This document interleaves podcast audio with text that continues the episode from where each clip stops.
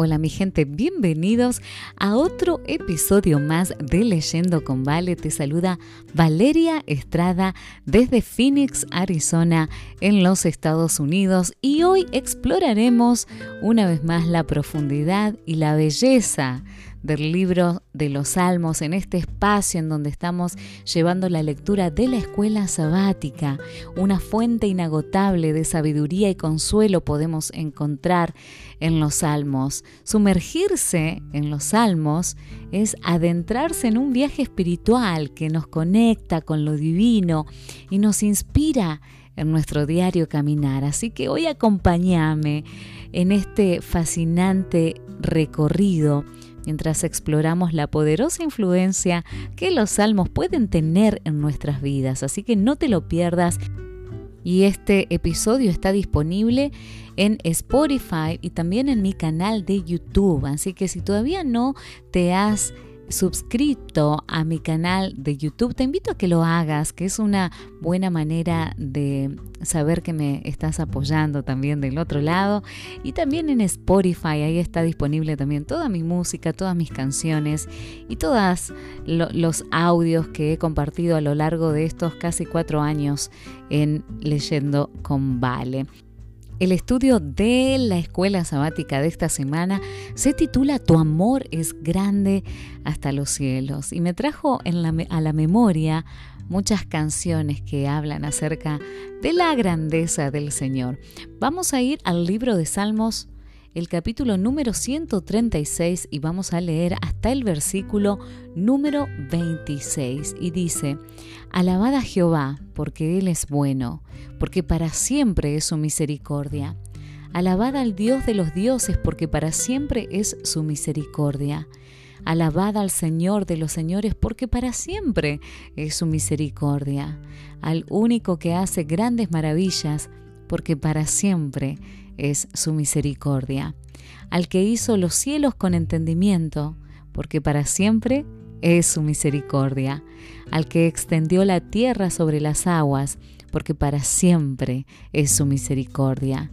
Al que hizo las grandes lumbreras, porque para siempre es su misericordia.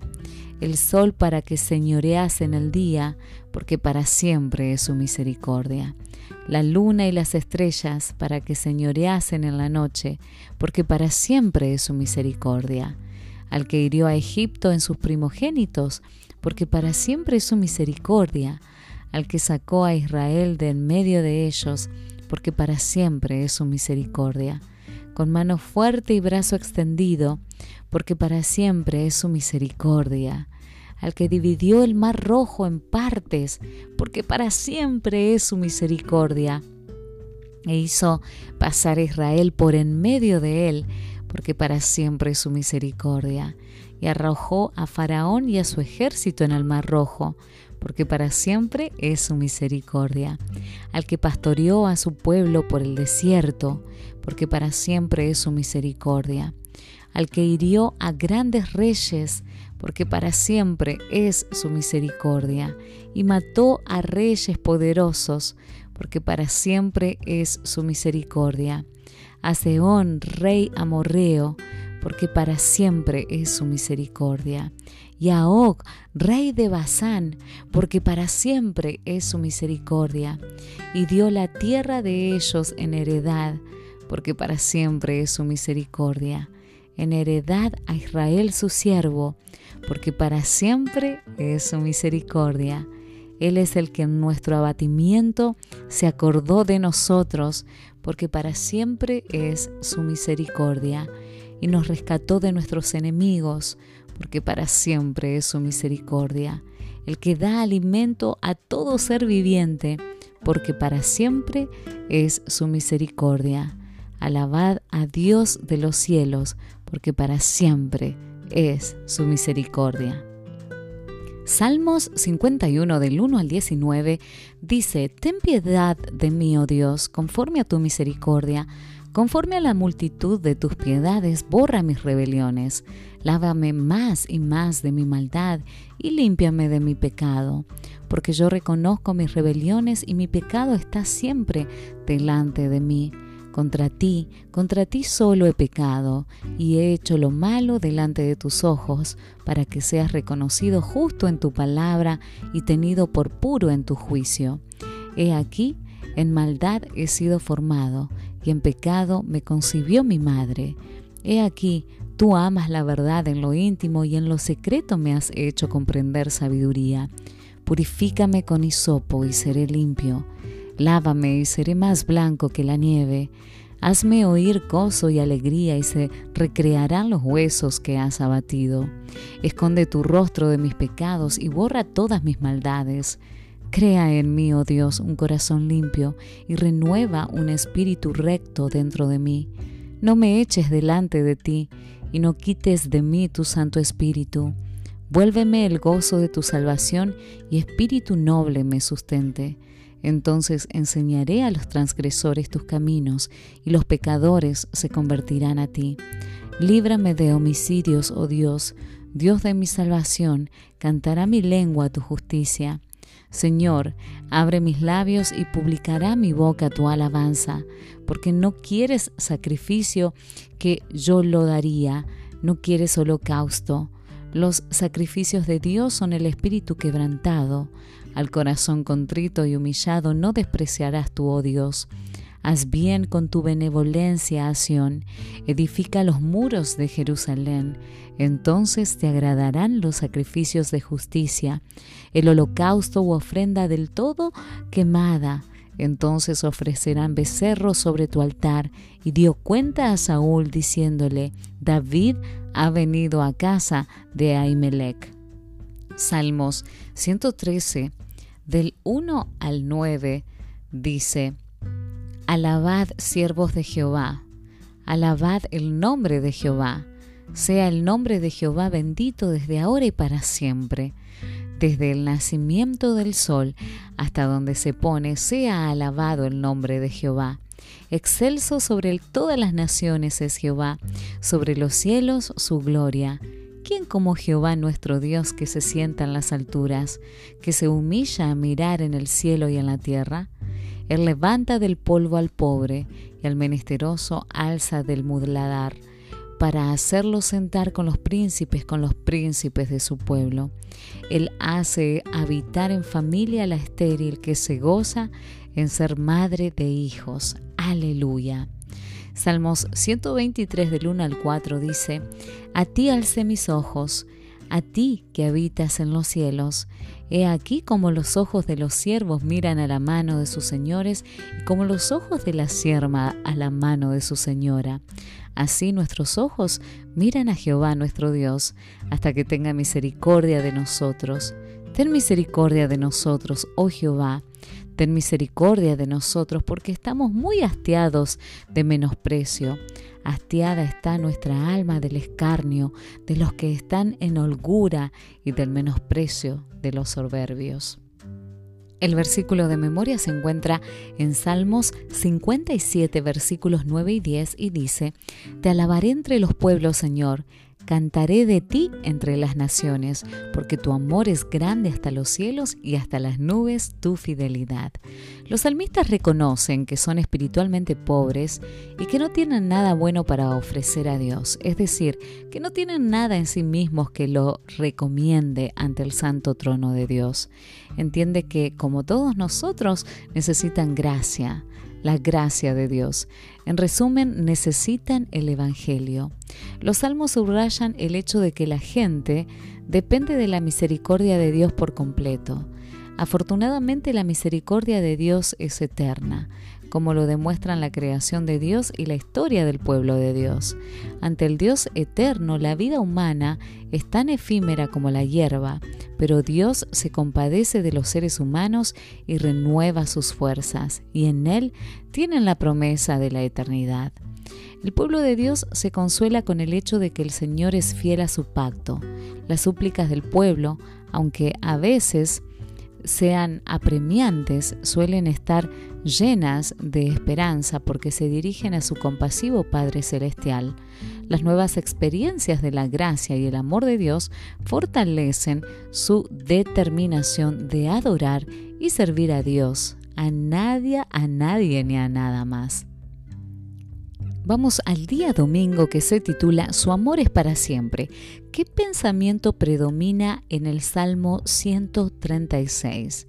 El salmista, ¿dónde encuentra pruebas para su declaración predominante? El Salmo 136, que lo leímos hace un momento, convoca al pueblo de Dios a alabar al Señor por su misericordia revelada en la creación y en la historia de Israel.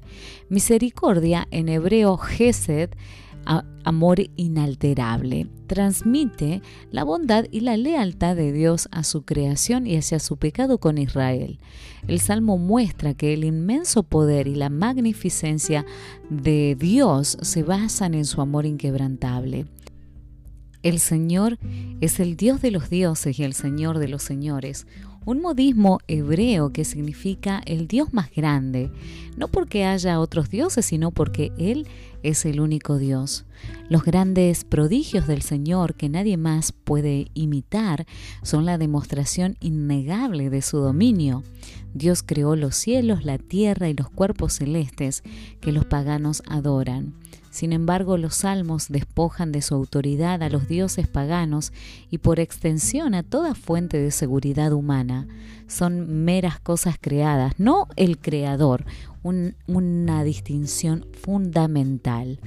La imagen de la mano fuerte y del brazo extendido del Señor resalta la eficacia del poder de Dios y el gran alcance de su misericordia. La misericordia de Dios en la creación y en la historia debería inspirar a su pueblo a confiar en Él y a permanecer fiel a su pacto. El estribillo porque su amor es para siempre, se repite 26 veces en este salmo para garantizar a los fieles que el Señor no cambia y repetirá sus favores pasados con cada nueva generación. Dios se acuerda de su pueblo y es fiel a su pacto de gracia. La creencia en la misericordia perdurable del Señor está en la base de la fe bíblica, que incluye la adoración jubilosa y la confianza, así como la contrición y el arrepentimiento. Salmo 136 concluye con el cuidado universal de Dios por el mundo. La misericordia de Dios se extiende no solamente a Israel, sino a toda la creación. El Salmo habla así de la universalidad de la gracia salvífica de Dios y exhorta al mundo entero a sumarse a Israel en alabanza al Señor. ¿De qué manera la imagen de Jesús en la cruz que muere como sustituto por nuestra pecaminosidad, revela más poderosamente la gran verdad, hablando de Dios, de que su amor es para siempre. Vamos a ver qué dicen los comentarios de Elena de White. Esta mañana mi alma está llena de alabanza y agradecimiento a Dios, de quien proceden todas nuestras bendiciones. El Señor es bueno y su misericordia es eterna. Alabaré al que es la luz de mi rostro y mi Dios. Él es fuente de toda eficiencia y poder. ¿Por qué no lo alabamos hablando palabras de esperanza y consuelo a otros? ¿Por qué están silenciosos nuestros labios? Él habla es un don del cielo y debería emplearse para expresar alabanza al que nos ha llamado de las tinieblas a su luz admirable. Oh, cuánto bien se realizaría si todos los que profesan ser cristianos honraran a Dios. La luz del mundo brilla sobre los hombres en la forma de abundantes bendiciones. Se han hecho todas las provisiones necesarias para suplir nuestras necesidades temporales y espirituales. Sin embargo, cuán pocas acciones de gracias recibe el dador. Dios quería demostrar a los israelitas que no podían atribuirse la conquista de Canaán el capitán de las huestes de Jehová venció a Jericó. Él y sus ángeles estaban implicados en esa victoria. Cristo ordenó a los ejércitos del cielo que derribaran los muros de Jericó y prepararan así una entrada para Josué y los ejércitos de Israel. Dios, mediante este maravilloso milagro, no solamente fortaleció la fe de su pueblo en su capacidad de subyugar a sus enemigos, sino que los reprendió por su anterior incredulidad. Jericó había desafiado a los ejércitos de Israel y al Dios del cielo. Cuando contemplaron la hueste de Israel que marchaba alrededor de su ciudad cada día, sus habitantes se sintieron alarmados, pero contemplaban sus poderosas defensas, sus muros elevados y sólidos, y se sentían seguros de que podrían resistir cualquier ataque. Pero cuando sus poderosos muros de repente se resquebrajaron y cayeron con un estrépito semejante al de un fortísimo trueno, quedaron paralizados de terror y no pudieron ofrecer resistencia. Dice el salmista, los cielos cuentan la gloria de Dios y el firmamento anuncia la obra de sus manos. Un día emite palabra a otro día y una noche a otra noche declara sabiduría. No hay lenguaje ni palabras, ni es oída su voz. Todas esas maravillas de los cielos tan solo están haciendo la obra que les ha sido señalada. Son los instrumentos de Dios. Dios es quien vigila la marcha de todas las cosas, así como fue su creador. El ser divino se ocupa en sostener las cosas que ha creado. La misma mano que sostiene y equilibra las montañas en su posición, guía los mundos en su misteriosa marcha alrededor del sol. Apenas si hay alguna función de la naturaleza a la que no encontremos una referencia en la palabra de Dios, la palabra declara que hace salir su sol y hace descender la lluvia, hace a los montes producir hierba, da la nieve como lana y derrama la escarcha como ceniza, echa su hielo como pedazos, enviará su palabra y los derretirá, soplará su viento y fluirán las aguas. El día lunes se titula Crea en mí un corazón limpio. En el Salmos, si lees el Salmo 51 del 1 al 5, ¿por qué el salmista apela a la misericordia de Dios? Esta pregunta la podés discutir con tu clase de escuela sabática. El rey David derrama su corazón ante el Señor para pedir el perdón de los pecados durante los momentos espiritualmente más oscuros de su vida. El perdón es el extraordinario don de la gracia de Dios, el resultado de tu inmensa ternura. El rey David apela a Dios para que lo trate no conforme a lo que merece su pecado, sino conforme a su carácter divino, es decir, su misericordia, su fidelidad y su compasión. Si leemos Salmo 51 del 6 al 19, ¿cómo se describe aquí el perdón de los pecados y cuál es el objetivo del perdón divino? El perdón divino implica algo más que una proclamación legal de inocencia. Produce un cambio profundo que alcanza lo más íntimo del ser humano. Produce una nueva creación. El verbo hebreo bará, traducido como crear, describe el poder creador divino.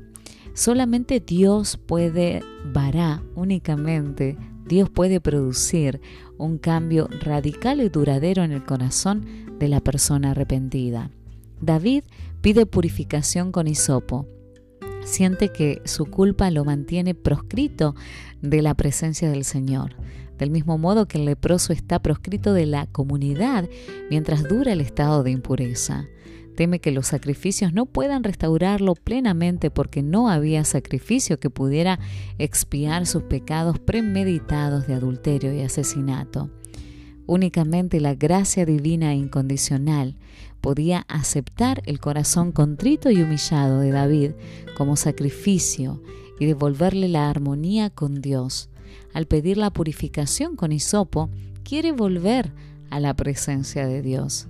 Si Dios puede perdonar a David por adulterio, engaño y asesinato, ¿qué esperanza existe para ti? El arrepentimiento de David fue sincero y profundo.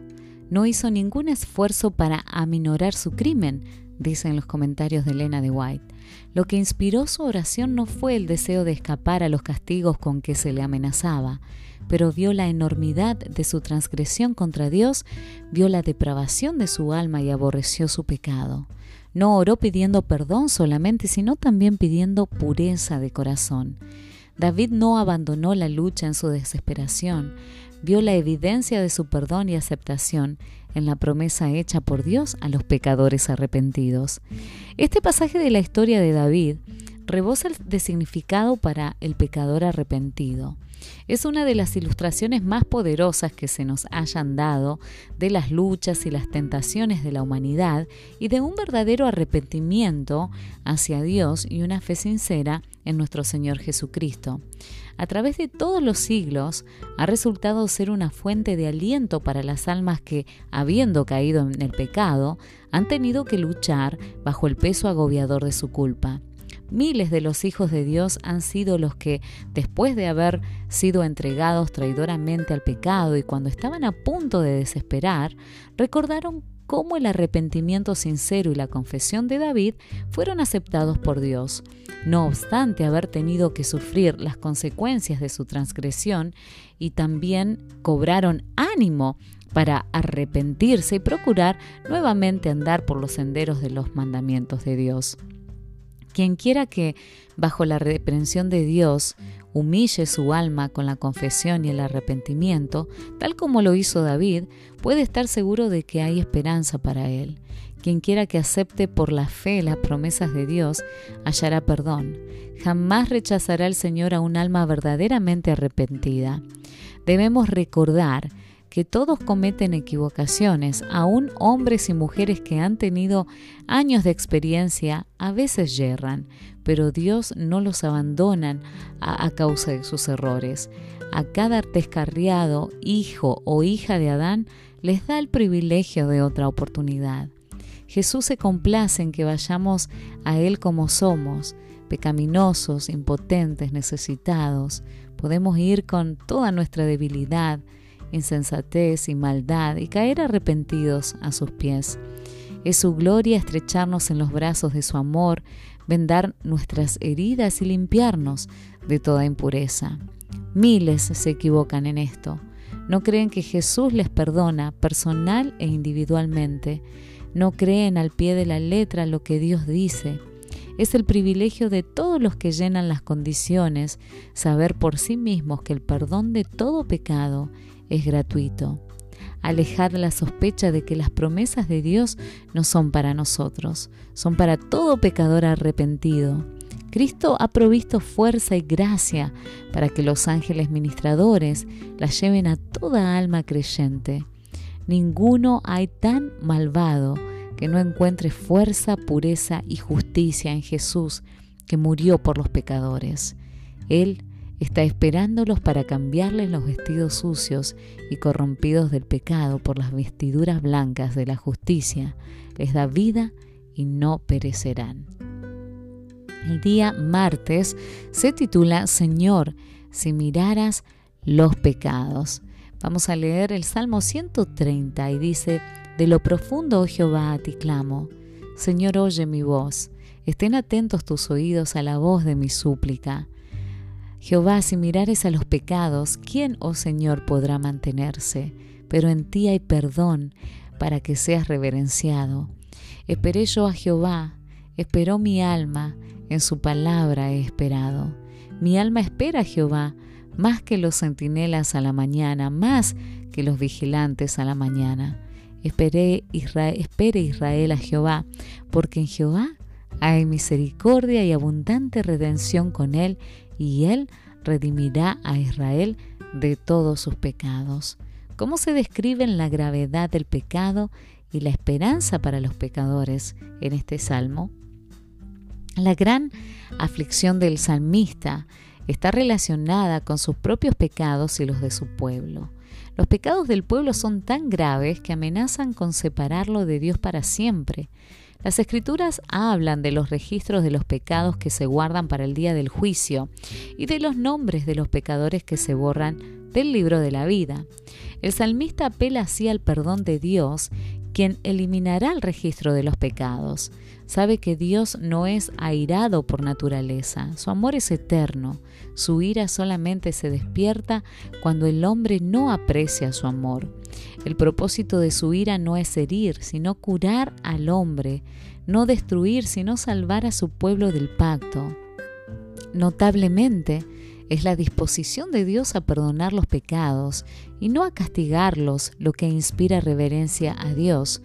La adoración auténtica se construye sobre la admiración del carácter del amor de Dios, no sobre el temor al castigo. Los hijos de Dios son llamados a esperar en el Señor. La palabra hebrea, esperar, podría significar etimológicamente estirarse. La palabra hebrea lekavot y es la raíz de la palabra hebrea para esperanza. Por lo tanto, esperar al Señor no es entregarse pasivamente ante circunstancias miserables, sino más bien es estirarse, lleno de esperanza o ilusionarse con la intervención del Señor. La esperanza del salmista no se basa en su optimismo personal, sino en la palabra de Dios. La espera fiel en el Señor no es en vano porque tras la noche oscura llega la mañana de la liberación divina. Observa cómo la súplica personal del salmista se convierte en la de toda la comunidad. El bienestar personal y el de todo el pueblo son inseparables. Por ende, no oramos únicamente por nosotros mismos, sino por la comunidad. Como creyentes formamos parte de una comunidad y lo que impacta en una parte también repercute en todos. Piensa en la pregunta Señor, si miraras los pecados, ¿quién podría subsistir? ¿Qué significa esto para ti personalmente? ¿Dónde estarías si el Señor mirara tus pecados? Dice el comentario de Elena de White, oh cuán agradecidos debiéramos estar de que al asumir Cristo en la naturaleza humana, los hombres caídos puedan recibir una segunda oportunidad Cristo los ubica en terreno ventajoso al relacionarse con Él pueden ser colaboradores de Dios por medio de la gracia que cada día les da Cristo, pueden ser elevados y ennoblecidos hasta llegar a ser hijos e hijas de Dios. Tal amor no tiene parangón. Muchos han expresado su asombro de que Dios exigiera que los judíos mataran tantas víctimas como ofrenda de sacrificio, pero Él debía grabar en sus mentes la excelsa y solemne verdad de que sin derramamiento de sangre no hay remisión de pecados. Nunca veremos ni comprenderemos la profunda angustia de los sufrimientos del Inmaculado Cordero de Dios hasta que palpemos cuán hondo es el abismo del cual hemos sido rescatados.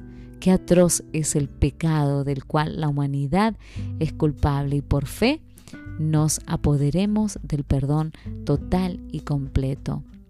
Si cometés un error, trocad vuestra derrota en victoria. Si se las aprende bien las lecciones que Dios envía, imparten ayuda oportuna. Pongan su confianza en Dios, oren mucho y crean. Si confían, esperan, creen y se aferran de la mano del poder infinito, serán más que vencedores. Los verdaderos obreros andan y trabajan por la fe. A veces se cansan de observar el lento progreso de la obra, cuando la batalla ruge entre las potestades del bien y el mal. Pero si se niegan a aceptar el fracaso o a desalentarse, verán disiparse las nubes y cumplirse la promesa de la liberación. A través de la neblina con que Satanás los ha rodeado, verán resplandecer los brillantes rayos del sol de justicia.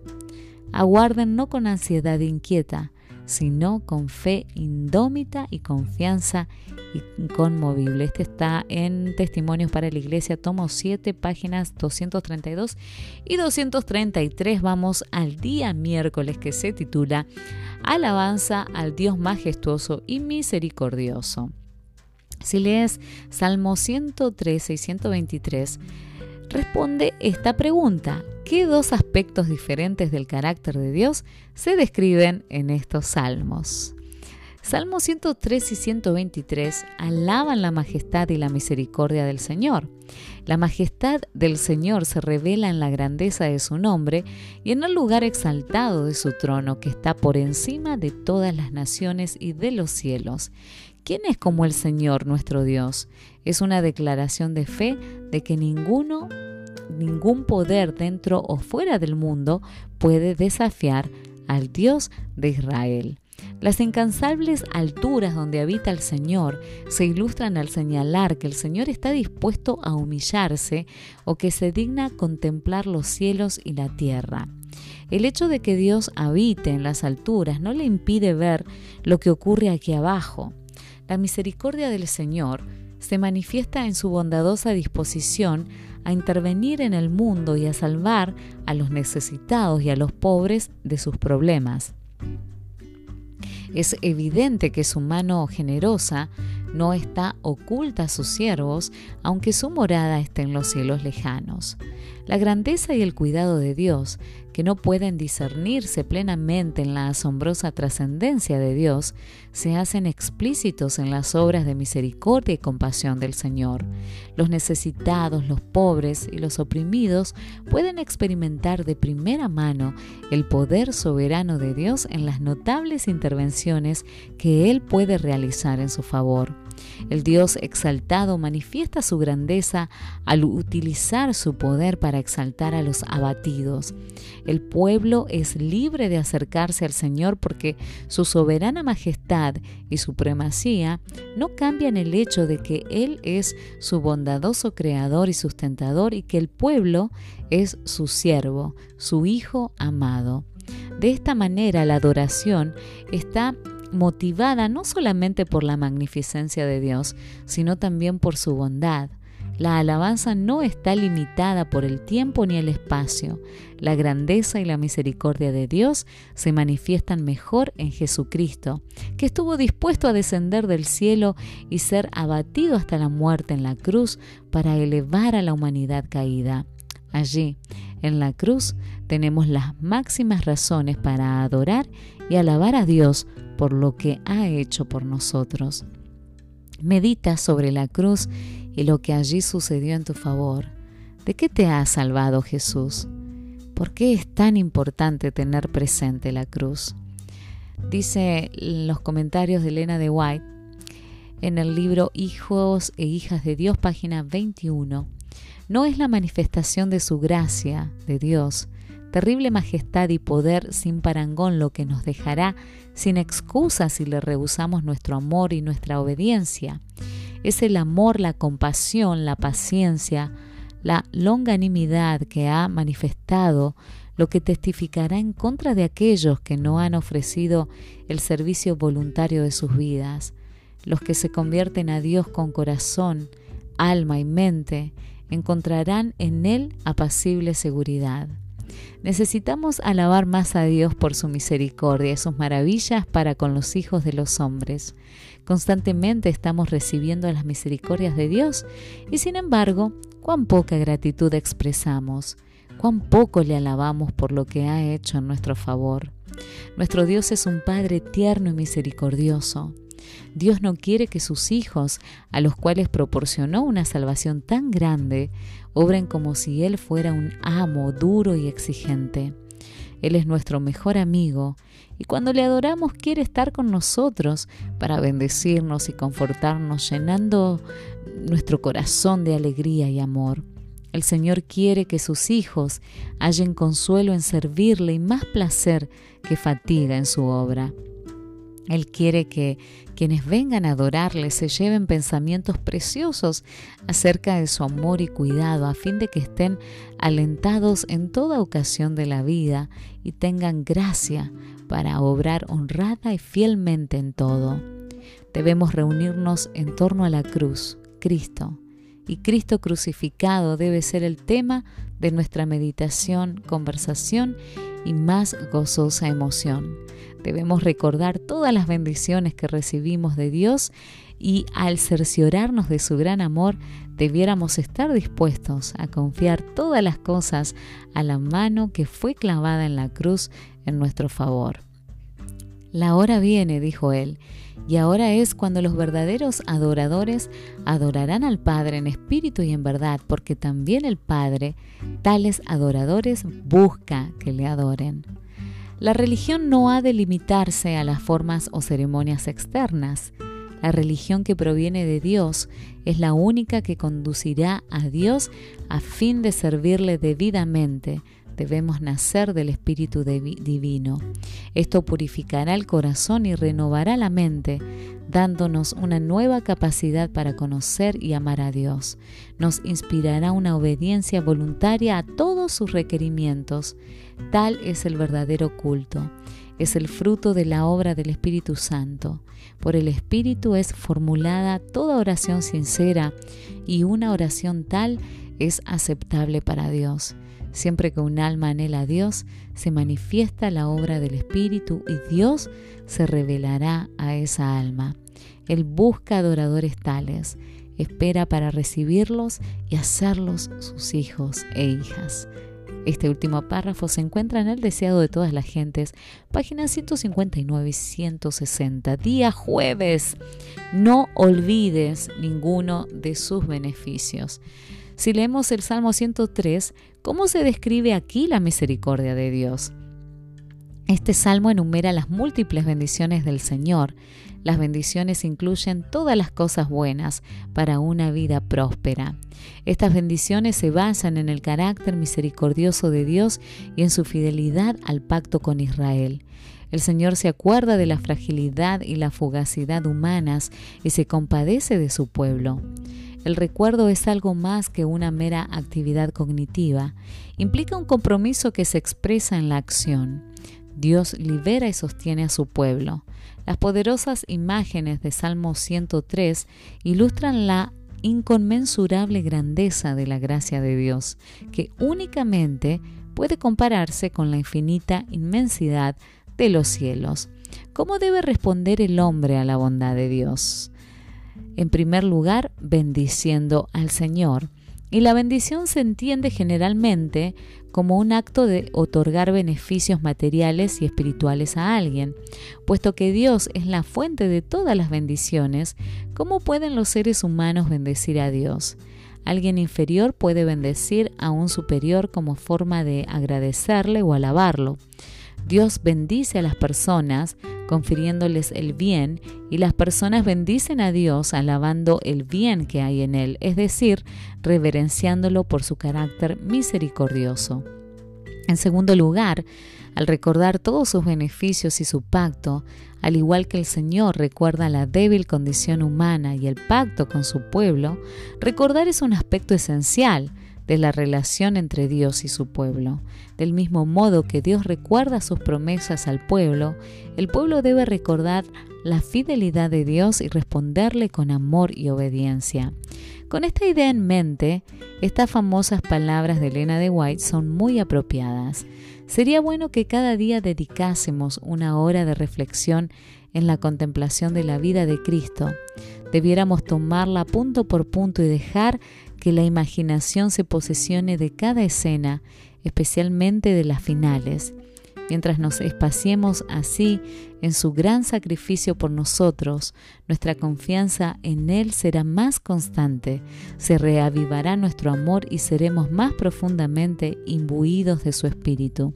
Si queremos ser salvos al fin, debemos aprender la lección de penitencia y humillación al pie de la cruz. Esto se encuentra en El Deseado de todas las gentes, página 66. Salmo 103, 1 al 4 dice, bendice alma mía Jehová y bendiga todo mi ser su santo nombre. Bendice alma mía Jehová y no olvides ninguno de sus beneficios. Él es quien perdona todas tus iniquidades y el que sana todas tus dolencias, el que rescata del hoyo tu vida, el que te corona de favores y misericordias. Consejos para los maestros, página 230, dice, Dios nos ha dado el don del habla para que podamos relatar a otros cómo Él nos trata, para que su amor y compasión pueda conmover a otros corazones y que de otras almas puedan elevarse también alabanzas a aquel que nos ha llamado de las tinieblas a su luz admirable. El Señor ha dicho, vosotros sois mis testigos, pero todos los que son llamados a testificar por Cristo deben aprender de Él a fin de ser testigos eficientes. Como hijos del Rey Celestial, deben educarse para dar testimonios en voz clara y distinta, y de tal manera que nadie pueda recibir la impresión de que les cuesta hablar de la misericordia del Señor. Por nosotros, Jesús soportó la agonía del huerto de Getsemaní. Oh, ¿por qué todo este sufrimiento, esta ignominia y torturante agonía? Fue para que, mediante el sacrificio de sí mismo, pudiera revelarse su amor, para que pudiera apartar a los hombres de los caminos del pecado. Después de que hayamos costado tanto al Salvador, ¿lo dejaremos ahora? Oh, no, no. Fiel es el que ha prometido. Sus brazos están extendidos para recibir en su corazón de amor a los creyentes arrepentidos, con toda la ternura del afecto divino. En Jesús tenemos un amigo perdurable e inmutable, y aunque todas las perspectivas terrenales fracasen y todo amigo terrenal resulte traicionero, Jesús siempre sigue siendo fiel. Sus siervos son tan queridos para Él como la niña de sus ojos. En la prueba, en la necesidad, en la perplejidad y en la angustia no estamos solos. A cada paso en tono seguro y consolador, Él nos pide, sígueme, nunca te dejaré ni te desampararé. La historia bíblica sostiene al corazón que desmaya con la esperanza de la misericordia divina. No necesitamos desesperarnos cuando vemos que otros lucharon con desalientos semejantes a los nuestros, cayeron en tentaciones como nosotros, y sin embargo recobraron sus fuerzas y recibieron bendición de Dios. Las palabras de la inspiración consuelan y alientan al alma que yerra. Aunque los patriarcas y los apóstoles estuvieron sujetos a las flaquezas humanas, por la fe obtuvieron buen renombre, pelearon sus batallas con la fuerza del Señor y vencieron gloriosamente. Así también podemos nosotros confiar en la virtud del sacrificio expiatorio, ser vencedores en el nombre de Jesús. La humanidad fue humanidad en todas partes del mundo, desde el tiempo de Adán hasta la generación actual y a través de todas las edades, el amor de Dios no tiene comparación. Y así llegamos al día viernes para estudiar y meditar. Nos sugiere que leamos el capítulo de El Camino a Cristo que se titula Nuestra necesidad más urgente. Si todavía no has leído el Camino a Cristo, yo te he comentado en otros audios que está aquí en mi podcast disponible todo el Camino a Cristo con los comentarios del pastor Alejandro Bullón. En los salmos, las voces del pueblo de Dios se unen como una sola para repetir el estribillo. Su amor es para siempre. En celebración del amor eterno de Dios, no alabar a Dios significaría olvidar todos sus beneficios, no apreciar los dones de Dios. Únicamente quien alaba no olvida. Pensar en Dios y hablar de Él no implica necesariamente alabarlo. La alabanza comienza cuando uno reconoce la majestad y las obras de Dios y responde en adoración a su bondad, su misericordia y su sabiduría. El significado de la confesión solemne de la misericordia perdurable de Dios adquiere un significado aún más profundo cuando recordamos que la Gesed de Dios, es decir, su bondad y su fidelidad relacionadas con el pacto, se mantiene firme e inmutable en medio del pecado humano y la rebelión contra Dios.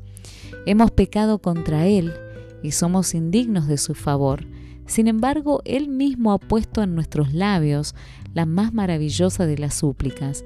No nos deseches, no deshonres tu trono glorioso, haz honor a tu nombre. Acuérdate de tu pacto con nosotros, no lo invalides. Cuando vamos a Él confesando nuestra indignidad y pecado, Él se ha comprometido a atender nuestro clamor. El honor de su trono está empeñado en el cumplimiento de su palabra a nosotros. Esto se encuentra en el libro Palabras de Vida del Gran Maestro, página 116. La experiencia de que Dios ha sido misericordioso con él anima al salmista a decir que el Señor hace justicia y derecho a todos los oprimidos. De esta manera el objetivo final del testimonio personal del salmista y de la alabanza de la misericordia de Dios en su vida es transmitir seguridad a otros acerca de la bondad amorosa de Dios para que ellos también puedan abrir su corazón a Dios y recibir su gracia salvífica y alabar a Dios. Estas son las preguntas para dialogar con tu grupo de escuela sabática. ¿Qué conclusiones prácticas extraes del hecho de que la misericordia de Dios es eterna para la salvación de las personas? ¿Por qué esto no significa que se pueda seguir pecando, dado que la misericordia de Dios es eterna? ¿Cómo conciliamos el perdón de nuestros pecados por parte de Dios con la idea del juicio de Dios sobre el pecado? Cómo se conectan las expresiones de la misericordia de Dios en el Nuevo Testamento con las del Salmos. Y así hemos llegado al final de este podcast. Gracias por sintonizar este episodio y espero que hayas disfrutado explorando el libro de los Salmos conmigo y que hayas encontrado inspiración en sus palabras poderosas y reconfortantes. Mientras nos despedimos, te invito a seguir reflexionando sobre los salmos y estudiando la escuela sabática y aplicando sus enseñanzas en tu vida diaria. Así que te espero en el próximo episodio donde continuaremos nuestro viaje de aprendizaje juntos. Te mando un abrazo grande y recuerda que Sharing is caring, como dicen en inglés, comparte este episodio y también sé un canal de bendición. Que el Señor te bendiga.